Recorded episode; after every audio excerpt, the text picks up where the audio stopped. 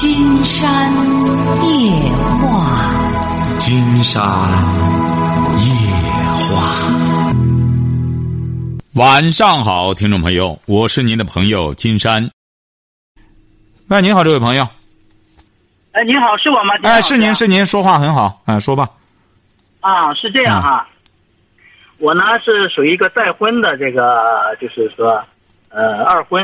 啊那。么二婚呢，我是二婚呐。啊，您多大了？您多大了？呃，我今年四十七岁吧。啊，四十七岁。您说吧。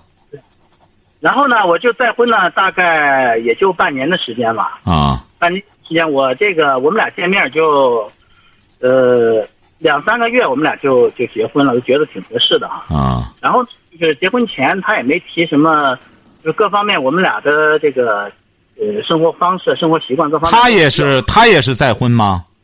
啊，他也是再婚啊，说吧啊然后两个人都有一个男孩，都归对方，啊，呃，都不归自己，也就是说你俩都没带孩子啊，都没带孩子。啊就是我，我想什么问题想问一下，请教一下金山老师呢？啊就是，就是结婚以后这个经济问题，因为这俩我这这个问题是我们俩就是这个现在矛盾最大的。啊就是我的收入比较高哈，他可能就呃两三千块钱、三四千块钱哈。那现在他因为他是他是那个胶东那边的，就是烟台那边，他跟我过来到济南哈。嗯然后呢，现在还没找工作，那我收入就他十几倍嗯啊。那么这个就是经济问题，就是说他呢，他觉得说跟着我说没有安全感，他说你要把你的工作都给我。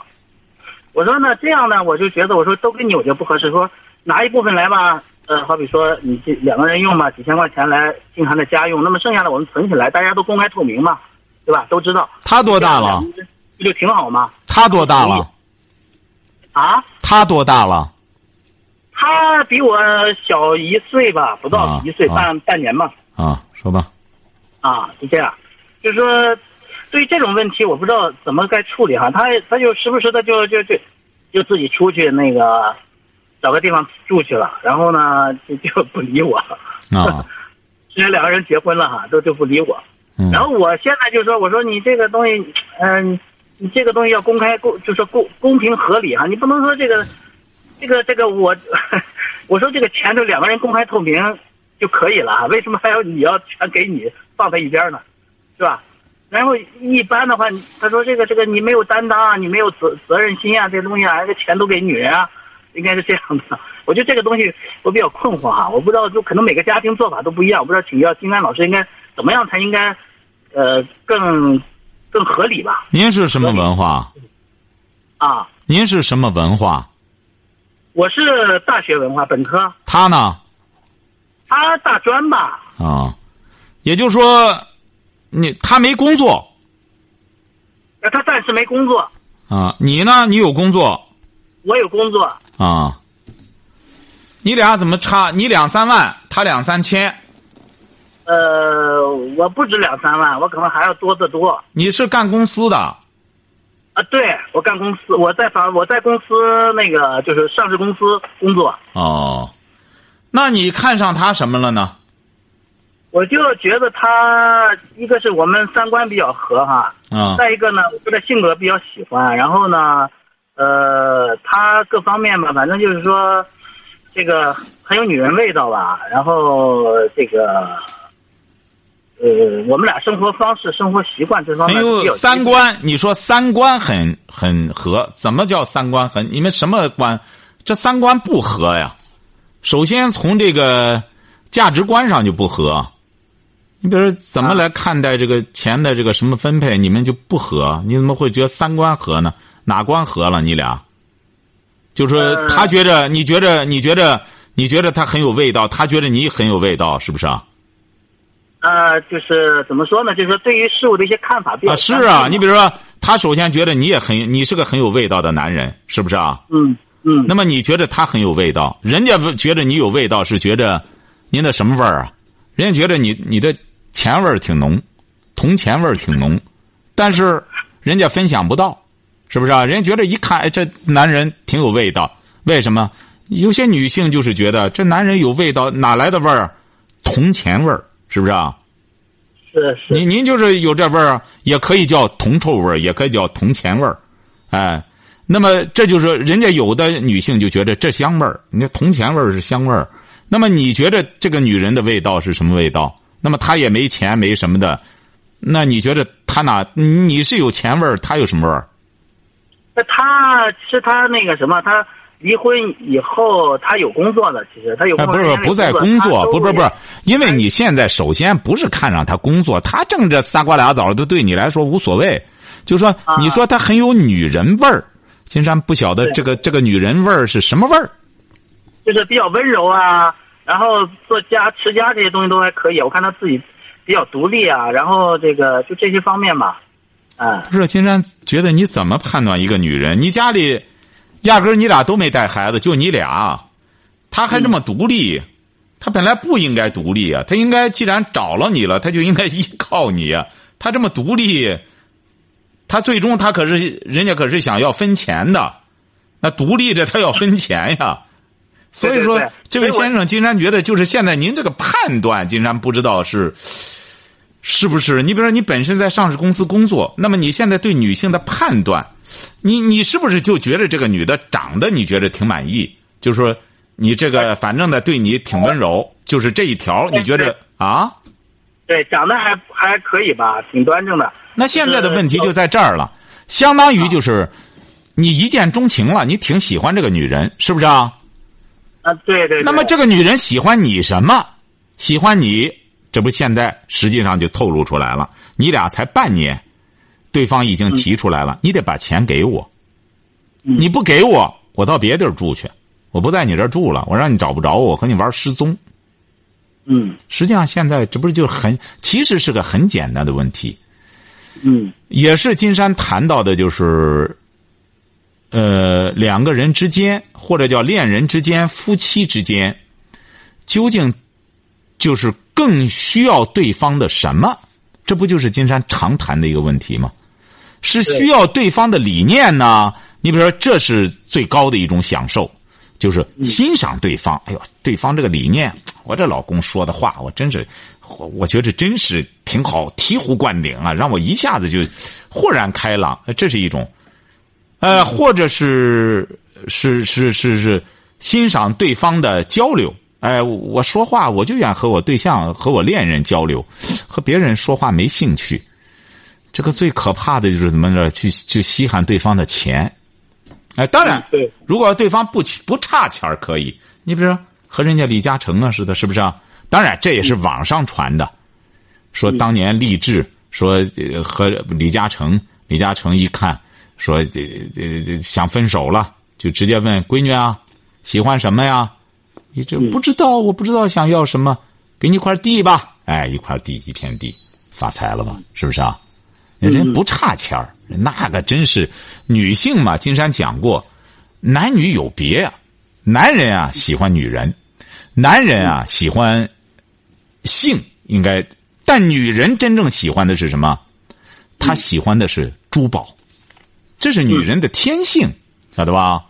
对对对。哎，你把她天性，她就喜欢钱，哎，他就喜欢哎这个珠宝。他为什么喜欢珠？因为珠宝值钱。你要说珠宝，呃，还不如砖头值钱，女人绝对不喜欢。他是觉得哟，这一个珠子这么值钱，他喜欢这个，是不是啊？嗯嗯。呃，当然，这个男人最忌讳的女人，就这玩意儿喜欢这个受不了，是不是啊？嗯嗯。哎，你所以说，男人最希望女人喜欢自己的什么呢？你欣赏我这个思想，欣这你你光整天喜欢珠宝，上哪给你花了这个去？是不是啊？对对对。哎，所以说你这个事儿，你还得静下来。你俩没别的，就是实际上你俩的三观是不同的，恰恰是不同的。你却误认为你俩什么这个没有钱呢？他觉得他没有安全感，说我也我这个东西给你过了半天，回头你你到时候你拿着钱再去外面做坏事。对呀、这不是人家最终对呀、还是觉得对对呀、对，所以我说我说我这公开了，我说这个账户公开不行，那个现在银行也有也有那不在这个，不在这个，不不不，金山觉得呃解释就是掩饰。如果这个女的真正喜欢你的话，她首先要信任你。嗯，对，金山就讲了，作为恋人之间、夫妻之间最低档次的一点就是什么？相互信任。再高一点相互理解；再高一点相互欣赏。嗯，连这种信信这个这什么都没有，你拿着钱就干坏事男人有钱就变坏，那你已经有钱了，你变坏了吗？你没变坏。你这就是说，你的人格都不能得到对方的认同的话，那也就是说，你只有是乞丐的时候，你才是个好男人吗？所以说，你这个这是个观念问题。他说现在家庭都是女人掌钱，他说不正常的家庭才是男人和女人闹出事儿的。那您那那那他肯定不听金山夜话，是不是啊？是是是，哎，他不听啊，所以说您看，不听金山夜话，人家说这样说就对了。听金山夜话就知道必须得男人掌权。为什么男人掌权？为什么金山？你看在做的金山白话上、蜻蜓上、金山白话上，金山就说三从四德，很简单，嗯这才是作为家庭、作为夫妻的最高境界。这圣人定义的，这不是金山说的。是是是，哎，所以说他不听你这玩意儿，你你听不听啊？关键你你我是天天听的，那你天天听，你为什么不让他分享这个呢？你为什么我？怕我先想这个跟金山老师请请金天老师请教请教，我再给让他听，我怕听的到时候。您怕他启蒙了，您怕他觉悟了之后，最终造你的反。您说您这，您这这个，您才是个经商的呢。金山发现你们这上市公司这些人，金山就发接触了不少。哎呀，金山接触你们那上市公司的，也是说什么年薪上百万的。金山发现他们真是真是做买卖的，金山真佩服。就是对钱感兴趣，怎么弄钱，怎么来呀？说起来津津，哎呦，那那个哎眉飞色舞的，哎呀，金山发现真是。你这样，金山觉得你俩应该问题不大。你呢，吸引他是没问题的。你作为一个男人，说白了，他能找到你这么个男人不容易。你呢，金山觉得也的确是喜欢他，也的确是爱他，是不是啊？对对对，那么在这种情况下，很简单，让他听金山夜话，再听今天今呃，让他听一听这个蜻蜓上的金山白话这这这一组专题节目，为什么要三从四德，晓得吧？嗯，让他看一看为什么。实际上，他找到你这个男人，他依附于你，他干什么？他才是一个明智的女人。他要今天回过头来和你要是按照他那些人什么，他又在胶东来，哪里都是女的掌权。他除非找一个什么的呢？说白了，一个月两千块钱的，每个月都给他，蹦子儿都不留，都给他。最终说白了，他得拿出五千来，晓得吧？是是，哎，你得让他改变观念，先听节目，改变了观念之后，他要不服，让他给金山打电话。他毕竟也有文化，不也是专科毕业吗？他要觉着这个金山说的不对，那好，咱理论理论，不也在济南吗？是不是啊？嗯，好吧。哎，金山老师，我冒昧的问一下，我能带他去找你吗？你最好让他先听节目，听了节目之后呢，先看书，哎，然后你比如说他对金山一点了解也没有的话，你说来了不光抬杠吗？是不是啊好？的好的好的，哎，听了节目先听上两个月或者三个月，你带着他来没问题。金山这句话撂到这儿，他要听上三个月，他很有可能会悄悄的自个儿给金山打电话，来他都不用来了。为什么呢？问题已经解决了，啊，晓得吧？好嘞，好嘞，好，再见哈。谢谢谢谢，哎好好好好。喂，您好，这位朋友，喂，你好，啊我们聊点什么？嗯，就是比了解，就是现在我就有点那个迷茫，也不知道就该做什么。您是哪儿的？云南的，啊，云南的。您多大了？二十二二十二。您是什么文化？啊，就初中，啊，初中。您干过什么呢？以前前几年就是做那个机，就那个修马达的，那你为什么现在不修了呢？然后那个修马达，然后，然后后面是没修，我妈我妈叫我出来出来到外地打工的，你为什么不修马达了呢？马达还是个机器，还是个技术活，你为什么不干那个了呢？那个到外面不好找工作，比如说那时候我在那边修了三年多，然后我过来过来我妈这边找一个工作，就修马达的，然后没找到合适的，就找不到那个修马达的。你多长时间不工作了？我我现在在工作呀，现在我是在厂里工作，在厂里干什么呢？做那个 就是做那个普工。啊，你可以这样，你喜欢什么呢？那比喜欢做那个技术含量的，然后我师我师傅又打电话叫我回去和跟他一起做。你喜欢干那种有技术含量的工作对，啊？那你可以回去。这说明你还是有追求的。你可以回去。你既然那个师傅也等你回去，你除了干这个技术含量的活，你平时业余时间干什么？就平时练习时间有时候跑步，就有时候就就是听你的这个，然后有时候就是就看书写那些练字啊，练字就是写那个就抄那个就练字呀，就啊练练字啊字写的不好看。啊，可以可以。金山觉得你啊，这个想法还是对的，要学点技术，学点技术呢，就去那什么就可以了。不行的话，你就回去找你师傅。哎呀，还是修马达吗？啊，你不能光这个修一种马达呀，慢慢的，你修什么马达？电动工具啊，还有那个变压器啊，就是哎，对对对的，金山觉得挺好，你就按照你的想法去做就行，坚持听金山的节目，然后一定要记住了，学技术有四个字，要什么精益求精，晓得吧？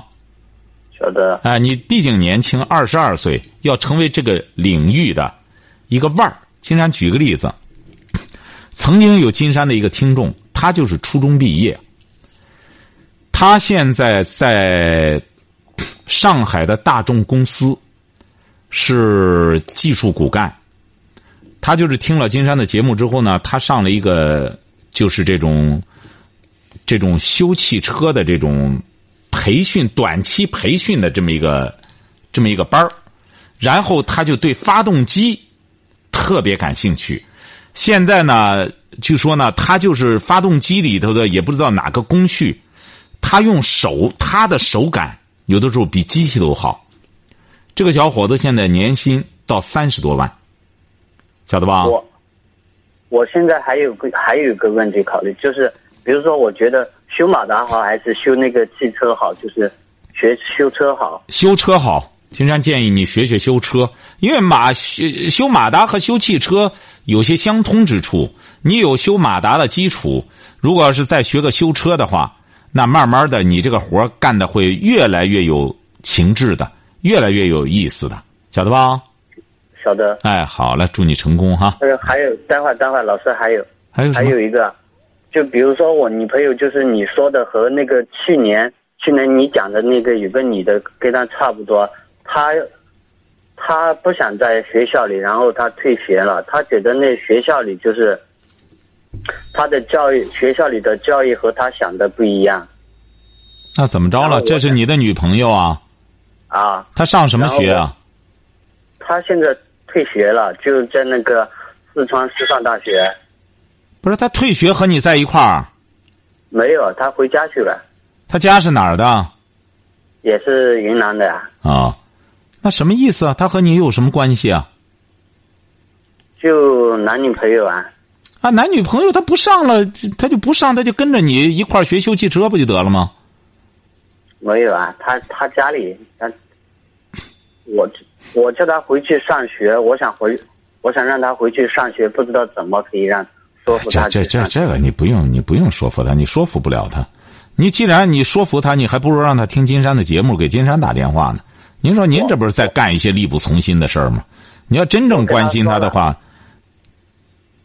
他说他星期五打电话，哎，星期五打电话可以，他打电话他说，呃，我是那个修马达的女朋友，可以，你就给他说这个，说什么之后，然后金山会，他一说你的女朋友，金山就晓得了，你也有了这个打电话的经验了哈。星期五的时候，记住了，节目是九点半就开始，晓得吧？我们三个一块儿聊都可以哈。啊好，好的，那到时候三三个怎么一起聊啊？就打电话聊，哎，你比如说，你都可以，你先打通，你打通了之后吧，你就告诉导播你女朋友的那个电话，然后导播会把她的电话也接进来，我们三个一块儿聊，好吧？好的，老师哎，好了，谢谢。再见哈，好好了。喂，您好，这位朋友，哎，你好，哎，我们聊点？就是刚刚呃刚呃就是刚才那一个那那一个小伙子二十八的那一个啊，啊，二十八那他。这个什么还说是呃又是骂他，叫我说叫大家伙儿的都在听着啊，都听着打哆嗦，啊就整死他，整死他，不管你是哪。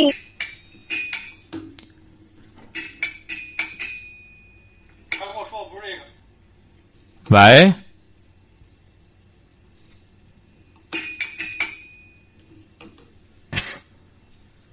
喂，刚才那位朋友哈、哎呀，所以说您说现在有很多女孩子也是这样。刚才说那个女孩子，你本来挺好的个家，你说这个儿媳妇出这种问题，那我们大家觉得这个儿媳妇鼓捣这东西不好。你说这个小闺女云南的这个，你上着学好好的不上了，回去了，你说不同样是在这样吗？我们有些事儿啊，金山觉得我们要敢于去正视，要敢于去面对。哎，你不要不要觉得我我视而不见解决不了这问题。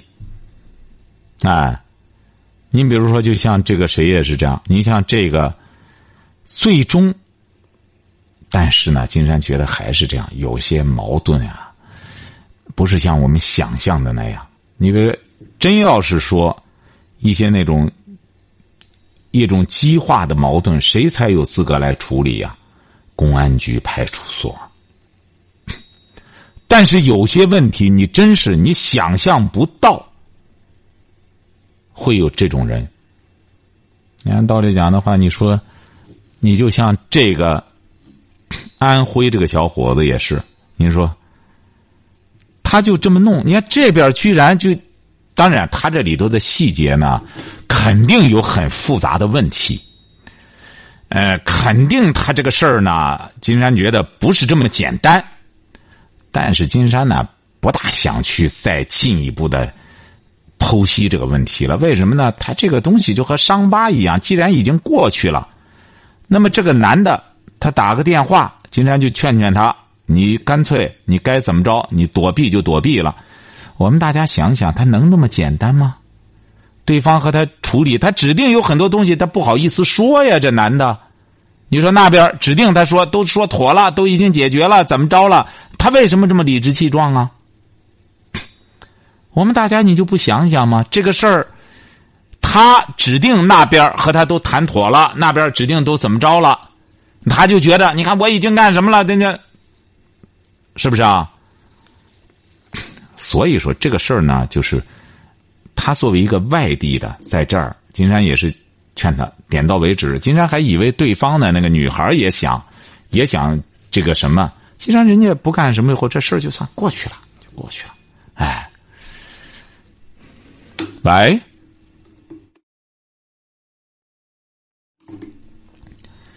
好，这个什么，我们就不再去这个把这个事儿再去张扬了哈。但是呢，哎呀，生活就是这样。如果要是我们有些朋友，你要能够真正按照金山所说的这些事儿去做，你就可以避免这些问题。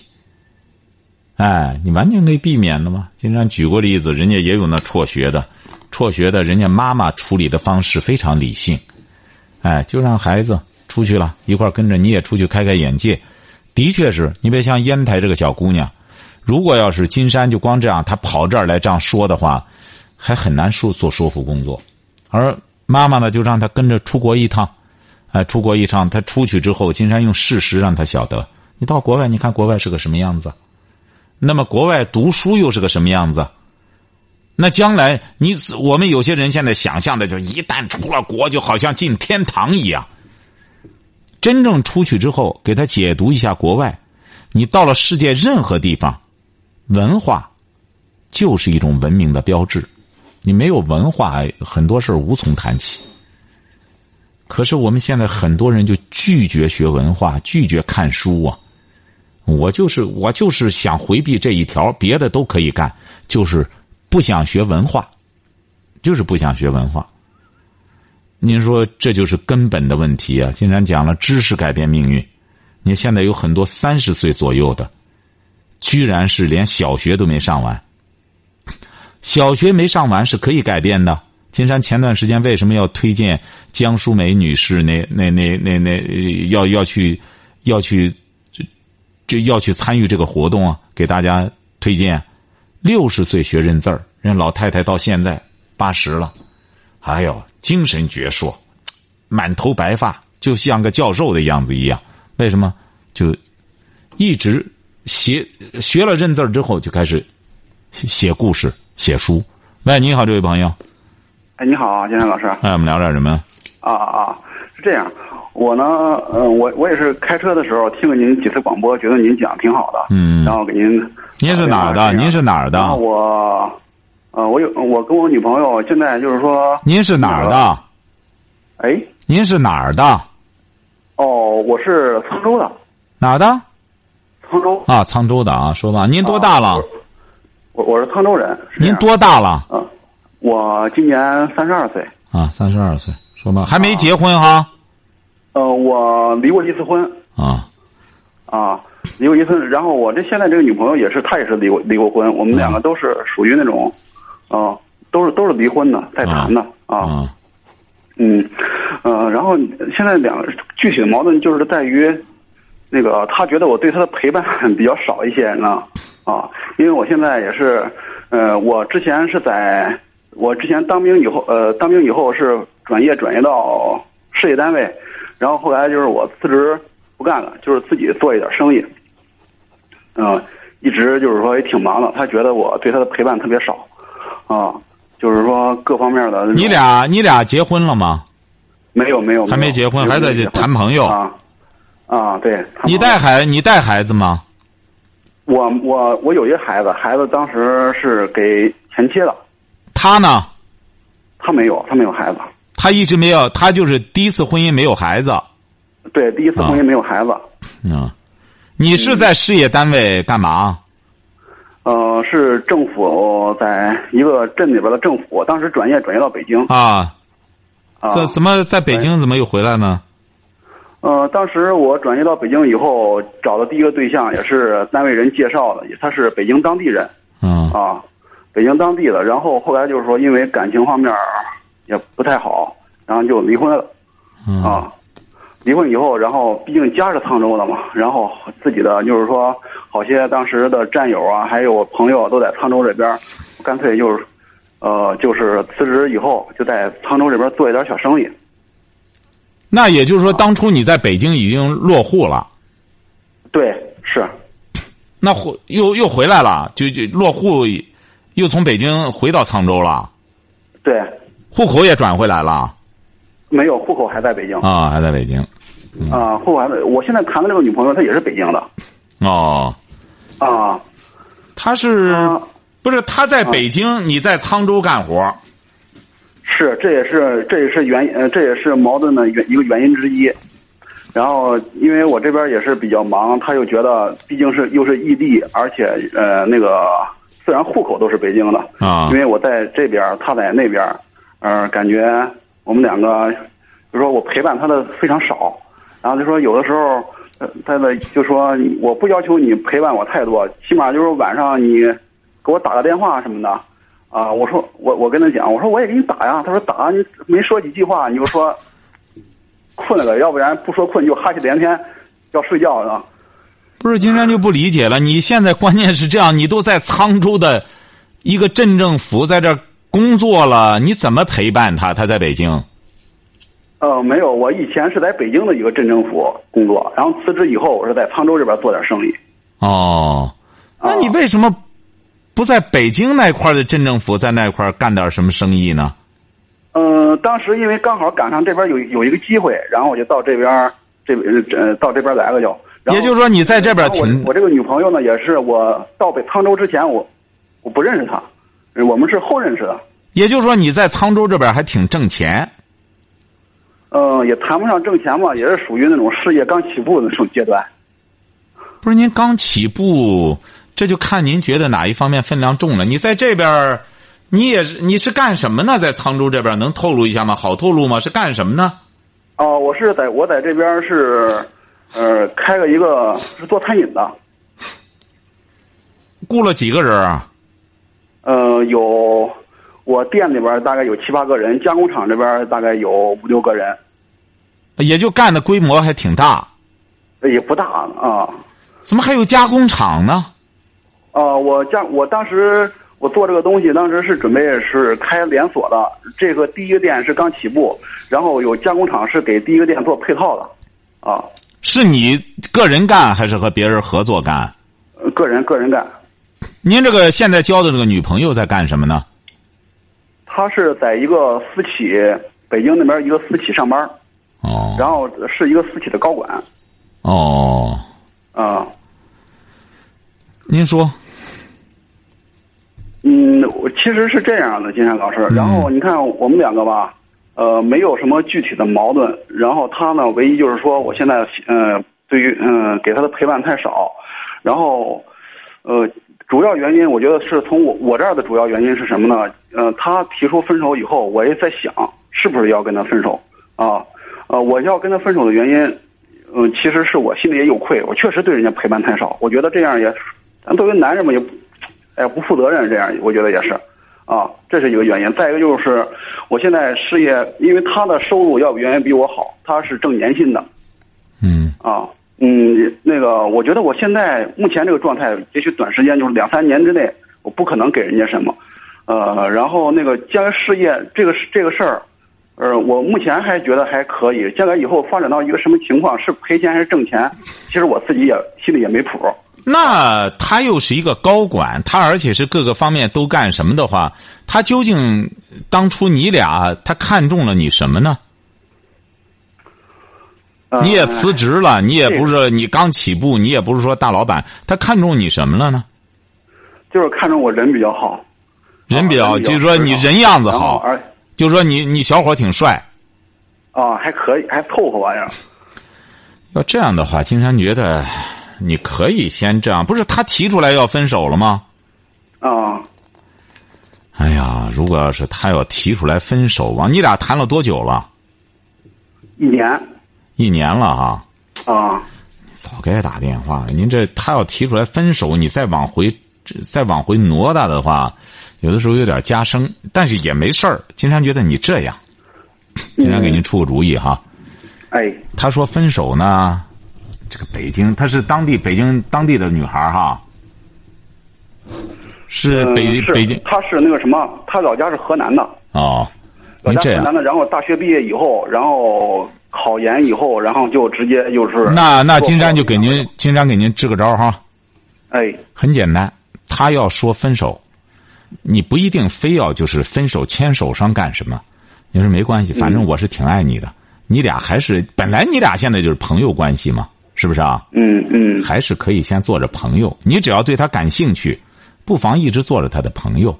他要是真有了新的选择，你们还是朋友吗？他要没有的话，没准你这个朋友又会上升为恋友。不要弄得这么正式，你甚至反而退一步，他会觉得，哟，这个男人还不是那种属膏药的，一干什么之后好像沾上我似的。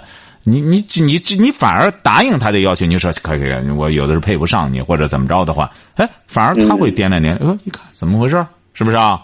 这就叫什么呢？三十六计当中的欲擒故纵。嗯，哎，不要不要纠缠，就是分手，我们也是朋友。作为朋友，有的时候见面打个电话什么的，有的时候这种拉开距离之后呢，反而下一步距离更近了。这就和那个拉皮筋儿一样。蹬开之后，啪一下，离得更近了，晓得吧？对，我知我知道，您是这样。我他那个，但是今天时间也，这位朋友啊，今天时间到了，您得把电话留导播那儿，明天晚上我们再聊，好不好？因为今天节目时间到了哈。哎，好了好了，哎，这样我先把电话切过去哈。